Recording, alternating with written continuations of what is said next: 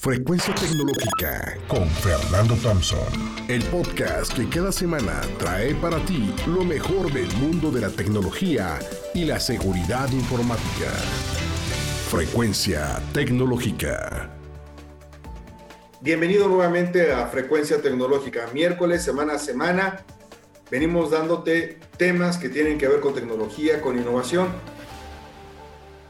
y siempre buscando ser útiles. Eh, el día de hoy se integra con, con nosotros Fabiola Serna, una entusiasta de la educación y también del uso de la, de la tecnología. Y yo creo que uno de los principales temas que tiene que abordar nuestro país para salir adelante es precisamente el tema de la educación. Y hoy no lo tenemos fácil por todo el tema del, del, del confinamiento, con todo lo que ha venido sucediendo. Eh, pues muchos, muchas escuelas los agarraron con los dedos en la puerta, literalmente no estando preparados. Ya pasó casi un año y aún así todavía existe la necesidad de buscar cómo asegurarnos que los maestros puedan dar bien sus materias y sobre todo que los chicos, aún estando en casa, puedan aprender, porque falta mucho tiempo para regresar, digamos, a nuestro modo normal y adicionalmente regresar a este modo, de, de regresar a este modo normal, pues hay cosas que llegaron para quedarse y yo reconozco estar trabajando con esquemas, esquemas híbridos. Fabiola, muchas gracias por estar en este espacio. Bienvenida. Muchas gracias, Fernando. Es un gusto para mí colaborar contigo y con toda tu audiencia. Y pues bueno, brevemente me presento. Yo soy una apasionada de la tecnología. Mi preparación es ciencias computacionales, pero yo ya llevo muchos años dando clases online. O sea, para mí esto de la pandemia no fue nuevo porque yo siempre he trabajado en el sector público y privado y adicional siempre no dejaba de dar clases. O sea, a mí me encanta la docencia. Entonces, cuando empezamos todo esto de la pandemia, yo viví como amigos docentes me decían, ¿cómo le voy a hacer? O sea, realmente, ¿qué hago para atrapar a mis estudiantes? Y de verdad, como tú comentas, Fernando, es una situación que yo lo veo con mi sobrino, lo veo con hijo universitario, que los docentes se enfrentaron esta encrucijada, docentes que son excelentes, que solo llegan a clase con su borrador, su, su pluma, su lápiz, y son excelentes, pero de repente diles que den clases online. Entonces, yo les dije, no se preocupen, hay muchas herramientas con las cuales podemos ayudarnos a que el estudiante atraparlo, atraparlo y que él pueda colaborar con nosotros. Entonces, como tú mencionas, Fernando, esto no va a acabar en un mes ni en dos. Y la idea es ayudarlos. Y precisamente, estas herramientas no solo son para las clases online, lo podemos hacer también presencial, porque los chicos no sueltan los celulares. Y pues hay que adaptarnos a la tecnología nosotros. Dice un refrán, ten cuidado con lo que pides porque se te puede conceder. Como maestros, algo que siempre pedíamos nosotros era que la, la educación trascendiera las cuatro paredes de la escuela, por eso se le dejaba tarea a los chicos, ¿no? Y, pero queremos que siguieran aprendiendo ellos. Y bueno, ahora que la tecnología nos lo permite y esta pandemia nos está forzando al tema que tiene que ver con el confinamiento, pues ya se nos hizo realidad, pero como tú dices, la verdad es que no es sencillo dar clases eh, en línea, no es suficiente nada más estar hablando y dando una videoconferencia o estar presentando algunos slides en PDF o en, PowerPoint, sino utilizar múltiples herramientas para asegurarnos, porque del otro lado tampoco la tienen fácil los chicos, ¿no? Eh, no todos tienen computadora, muchos tienen teléfonos móviles, las conexiones en sus casas eh, pues no son de banda ancha, hay muchos distractores que están ahí y pues tenemos que continuar, o sea, no, no, nos, podemos, no nos podemos detener, así que yo veo esto como una gran, una gran oportunidad. Te propongo algo, Vamos a dividir esto en dos y hablemos hoy eh, en esta serie de cápsulas de qué es lo que pueden hacer ya, ahorita, nuestros profesores con herramientas que pueden encontrar que no les va a costar trabajo, que no les van a costar o que les va a costar muy poco y que pueden dar un brinco cuántico en la calidad de sus clases. ¿Qué te parece, Fabio? Totalmente de acuerdo, Fernando. Incluso, si me lo permites, me gustaría resaltar que hay docentes que me decían, yo soy no, no soy cero tecnología, cero. Entonces yo lo primero que les decía, a ver, usas celular, usas correo, entonces no eres cero tecnología. Entonces todos pueden usar estas herramientas porque son sencillas, Son herramientas muy intuitivas y porque adicional, te comento, Fernando, he escuchado universitarios que decían, ay, mi maestro cuando llegaba a dar clase presencial no sabía ni conectar el proyector. Pero, oh, sorpresa. O sea, ¿qué hacían? Le llamaban a las áreas tecnológicas, ¿no? Pero, oh, sorpresa que hoy el docente ya se sabe conectar, ya sabe crear sus aulas, ya sabe subir su material. Entonces, sí podemos aprender herramientas. Sí, estoy totalmente de acuerdo contigo y la verdad te voy a decir algo. No hay nada más hermoso que continuar con una labor de docencia, o sea, enseñar. Yo creo que es de las, no sé, de, las labores más privilegiadas porque estás tocando vidas humanas y pues ahora lo que se trata es que pongamos recursos a disposición de esta gente que se apasiona, que le gusta dar clase, que le cambiaron por completo el, el, el modelo y que tengan cosas útiles para que las puedan utilizar ya. Yo creo que lo más importante es número uno, atraer la atención del estudiante, o sea, que él participe. Cuando estábamos en, cursos presenciales, por ejemplo, yo hablaba mucho con los maestros porque utilizamos mucha tecnología en la Universidad de las Américas Puebla, pero hablaba mucho, hablaba mucho los maestros, me acuerdo yo hace una discusión que tenemos hace como unos 8 o 9 años, de que tenemos que llevar a los estudiantes más allá de que te buscaran y te pusieran el resultado de lo que vean con Wikipedia o con Google, sino que aprovecharan todos los recursos que tenía el Internet más las aplicaciones que existen ahí para enriquecer el aprendizaje que se da en el, en el salón de clase. Y que eso solamente se conseguía si el rol del profesor cambiaba e empezabas tú a interactuar con tus estudiantes. Pero para interactuar con tus estudiantes, pues ahora ya digamos que las cosas iban a cambiar, porque eh, pues yo me acuerdo, yo estaba dando una clase, por ejemplo, donde yo estaba explicando la historia de la computación y, eh, y un estudiante me dijo, eh, no, la, Univac salió primero que la ENIAC, eh, dos computadoras de la historia. Tenía razón el estudiante. Entonces me di cuenta, él estaba checando todo lo que yo le estaba diciendo en ese momento con el celular o con la computadora. Entonces, pues como maestro, o sea, ya sabes que todo el conocimiento está ahí en el Internet, ahí están todo ese tipo de cosas, pues hay que cambiar los roles. ¿Por dónde empezarías tú para decirle a nuestros profesores que nos están escuchando qué empezar a hacer del otro lado de la pantalla para atraer la atención, para hacer sus clases más dinámicas? ¿Por dónde empezamos? Ok, de inicio, Fernando, les traigo una herramienta que es muy poderosa y que precisamente lo que nosotros queremos es, después de dar una clase, llevamos, no sé, 15 minutos explicando un concepto, porque no podemos dejar de dar los conceptos, aunque sabemos que eso le aburre al estudiante y que ya está con el celular detrás de la, de la cámara ok, ¿por qué no ahora les ponemos una herramienta donde ellos plasmen lo más importante que les acabamos de dar e incluso, como tú dices, Fernando, que me complementen donde se usa lo que acabo de mencionar?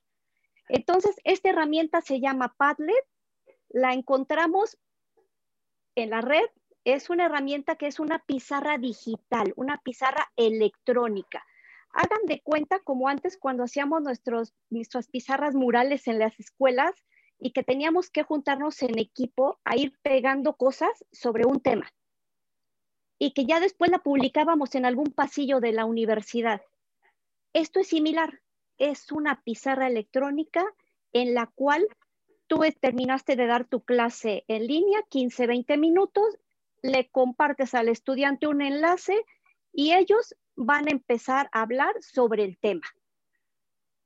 Fíjate, eso está genial porque a final de cuentas Padlet eh, le ofrece tanto al estudiante como al profesor una aplicación que funciona en computadora o en celular, no importando que este sea de gama baja, por ejemplo con Android y demás, etcétera, porque van a poder interactuar, van a poder compartir contenido, van a poder hacer trabajos en equipo, van a poder hacer un montón de cosas, ¿no? Entonces, a final de cuentas también, si trabajas en una escuela que ya tiene muchas herramientas, estilo LMS, Learning Management System, estas, esta clase de aplicaciones los van, a, los van a complementar, ¿no?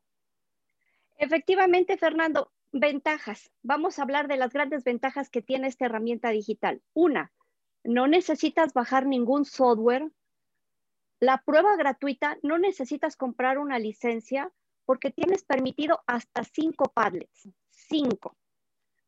No necesitas que se den de alta forzosamente. O sea, tú puedes, vamos a suponer que yo estoy en mi clase y les comparto el link, les comparto el enlace para que ellos empiecen a compartir. Ellos pueden compartir de manera ah, anónima o yo les puedo decir, pongan su nombre antes de compartir. ¿Qué pueden compartir? Videos, archivos en PDF, archivos de, en Word, en Excel, videos, todo lo pueden compartir o simplemente un texto en donde ellos compartan la opinión del tema que acabamos de ver. Y lo más interesante, Fernando, es que esto es en tiempo real. O sea, yo les doy a mis estudiantes el link y en menos de 15 minutos ya tengo una retroalimentación de mis estudiantes sobre el tema. Y lo mejor de todo y lo que más me apasiona es que el estudiante está pendiente en clase porque sabe que en cualquier momento le voy a pedir que comparta conmigo. ¿Qué te parece? Una condición sine qua non que ocurre en el tema que tiene que ver con educación en línea es de que se nos movió nuestro modelo de enseñanza-aprendizaje. Como lo decíamos al inicio de la cápsula, hay profesores que eran extraordinarios, que llegaban simplemente con el borrador y el pizarrón y daban una cátedra que tenían babeando muchos de nuestros estudiantes, pero ahora ya cambia por completo ese, ese modelo. Y una de las reglas que se tienen que seguir es hacer trabajar al que está del otro lado de la pantalla, que interactúe, para que no se aburra, ¿no? que no sea nada más más que estar escuchando ahí todo el tiempo la voz o ver un video y demás, etcétera, sino que trabaje, que, que colabore, que interactúe con el profesor, con otros de sus colegas y demás, que jalemos su, su, atención, ¿no? Yo creo que es lo más importante. Pero ¿cómo le hacen? O sea, se cuenta, perfecto, bajan, eh, está, entran a Padlet, ¿Cómo le hacen los estudiantes para trabajar entre ellos? ¿Cómo le hace el profesor? Platícanos. Ok, te platico. Nosotros como estudiantes, perdón, como docentes, le compartimos el enlace al estudiante. Uno, puede ser por el enlace si estamos en nuestra aula virtual, pero dos, si nosotros nuestro material lo tenemos en la plataforma educativa, es decir, ya sea que usemos Blackboard, Classroom o que usemos Moodle, podemos colocar ya la pizarra ahí al estudiante y decirle, aquí donde aparece el símbolo de más, empieza a hacer tu aportación en este momento. Así de sencilla es. A la hora que tú le das clic en el símbolo de más en la pizarra, ya puedes escribir y elegir la opción de agregar video, agregar archivo o solamente comentar. Y así puedes ir agregando infinidad de información. Y también le decimos al estudiante, para ser más ordenados, la columna 1 te toca a ti, la columna 2, 3, 4 y así vamos armando. Si son muchos estudiantes, creamos equipos, que probablemente antes los creamos, y le decimos, equipo 1, tú vas a, a colaborar sobre este tema. Equipo 2, sobre el concepto 3 que acabamos de hablar ahorita. Y en ese momento ellos empiezan a agregar y lo mejor de todo es que nuestra plataforma educativa Blackboard, Classroom o Moodle, la que uses, todos están viendo la aportación que están haciendo en ese momento. Esa es la maravilla. Y lo mejor, Fernando, es que el estudiante está aprendiendo y está colaborando con nosotros. Como docente me doy cuenta si entendieron mi concepto. Y como tú mencionaste hace un rato, ellos complementan información que probablemente nosotros, ah, oh, sí es cierto, esa bibliografía es excelente. Así es como funciona Padlet. Esta herramienta Padlet eh, tiene muchísimas ventajas, pero yo creo que uno de los temores que tienen, sobre todo eh, los profesores que trabajan en K12, ¿no? Menores de edad, primaria, eh, media superior con menores de edad, los contenidos que, se están subiendo en la, en la plataforma, ¿son públicos, privados y demás? Porque eso es todo un tema con los menores de edad. Esa es una muy buena pregunta, Fernando. ¿Ok? La plataforma te permite, este, perdón, esta herramienta digital te permite que tú cuando haces esta creación, la puedes crear de manera pública, es decir, que cualquiera que tenga el enlace puede entrar y agregar contenido. O puedes tú crearlo que sea privado, privado y creando un password. Con esto te aseguras que solamente a los que tú invitaste y le proporcionaste la información son los que van a poder agregar. Sí, también tenemos esta opción de privacidad. Qué fantástico, porque si al final de cuentas sí es importante, ¿no? Estar cuidando a los, a, los niños, sus opiniones y demás, etcétera. Entonces, hay que pasar la voz. Los maestros que están viendo esto ya empiecen a buscar lo que es Padlet y empiecen a interactuar y compartan también con otros profesores. Es lo más importante. Por eso vamos a estar haciendo todas estas eh, aportaciones a ustedes para que enriquezcan todo lo que tiene que ver con las clases que ustedes van a estar dando, porque, repito, eh, la vacuna, ¿de qué que nos vacunen a todos? Pues vamos a llegar creo que a finales de año. Y aunque nos forcen a regresar, pues puede haber al rato el tema de un rebrote y córrele de nuevo a otro confinamiento, pero ya tenemos las herramientas, ya sabemos cómo, cómo, cómo trabajar. Ahora, ¿hay límite en las aportaciones que pueden estar haciendo los profesores, los estudiantes? ¿Qué tan fácil es la herramienta cuando tú la empezaste a manejar? Ok, muy buena pregunta, Fernando. Mira, yo esta pizarra digital ya llevo como cuatro años usándola. O sea, te comento, a veces doy clases que duran cinco horas. O sea, y cinco horas mantén ocupado al estudiante cinco horas. E, es una tarea titánica. O sea, si presencial les tienes que estar hablando para relacionarte con ellos y aprender, y la única forma es herramientas digitales. Ok, ¿cuántas colaboraciones puedes hacer? En una pizarra ya creada, no hay límite de colaboraciones. Hay límite en cuanto a los archivos que subas, que no sean archivos muy grandes de PDF, no hay límite de videos, no hay límite de imágenes. En cuanto al tamaño, nada más es el límite. Lo que sí tiene límite, la pequeña desventaja, obvio, no todo puede ser maravilloso, la pequeña desventaja es que solo puedes crear cinco Padlets, cinco en la versión gratuita. Pero sugerencia, cuando ustedes como docentes ya crearon cinco y ya quieren hacer otro con otro grupo, puedes tú guardar alguno de tus Padlets que ya hiciste, lo guardas, lo borras y ya puedes volver a crear otro. Entonces, pues es una maravilla, porque de todos modos, ¿para qué quiero Padlets para otros y otros cursos? Constantemente tenemos que estar creando más. Otra sugerencia es, cuando ustedes vean que a lo mejor Padlet sí fue para ustedes una herramienta muy buena, ah, ok, quiero pagar una licencia. Bueno, existen licencias que son educativas, individuales, empresariales. Pero si yo soy docente y quiero pagar para un mes, te cuesta 80 pesos el mes y ya es ilimitado.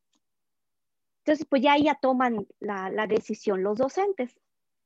Fíjate, es súper asequible 80 pesos. Y te voy a decir la verdad. O sea, como maestros, eh, sobre todo también los que nos están escuchando del sector público, muchos de ellos acaban siempre cobrando material para poder mejorar sus clases y llevarlo cuando lo hacían, ¿no? En el modo tradicional normal.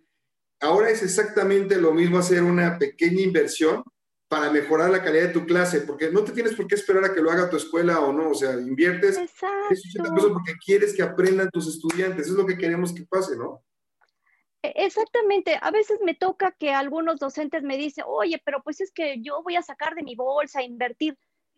No es necesario, repito, las licencias cómprenlas cuando vieron que esa herramienta ya la quieren siempre para trabajar. Así como compramos una computadora, así como compramos los audífonos o invertimos, paga una licencia. Caso contrario, simplemente limítate a que son cinco, respalda, bórralo y vuelve a crear otro. Entonces, realmente 80 pesos no es mucho, pero si no quieres, puedes usar la versión libre. Y otra característica, Fernando, antes de que se me olvide, vamos a suponer que estás en clase, ya le pediste al docente que vaya a la al estudiante que vaya a la pizarra y que empiece a hacer su aportación. Y te pueden decir, maestro, es que si yo me cambio de sesiones, luego lo pierdo, no hay ningún problema. Que tomen su celular, que tomen el celular, que bajen la aplicación desde su tienda, ya sea que tengan Android, iOS, sin ningún problema que la tengan y desde ahí pueden hacer su aportación también. Entonces, pues más facilidad para tanto el docente como el estudiante es sumamente amigable. Excelente. A final de cuentas, el tema de la transformación digital en la educación llegó para quedarse. Entonces, pues más vale que sepamos qué es lo que está ahí para que seamos exitosos y continuemos haciendo nuestra labor aprovechando la tecnología. Fabiola, muchísimas gracias. Muchas gracias, Fernando. Y, y sí podemos con la tecnología. Desde que agarramos un celular, sí podemos con la tecnología. Así que adelante. Excelente.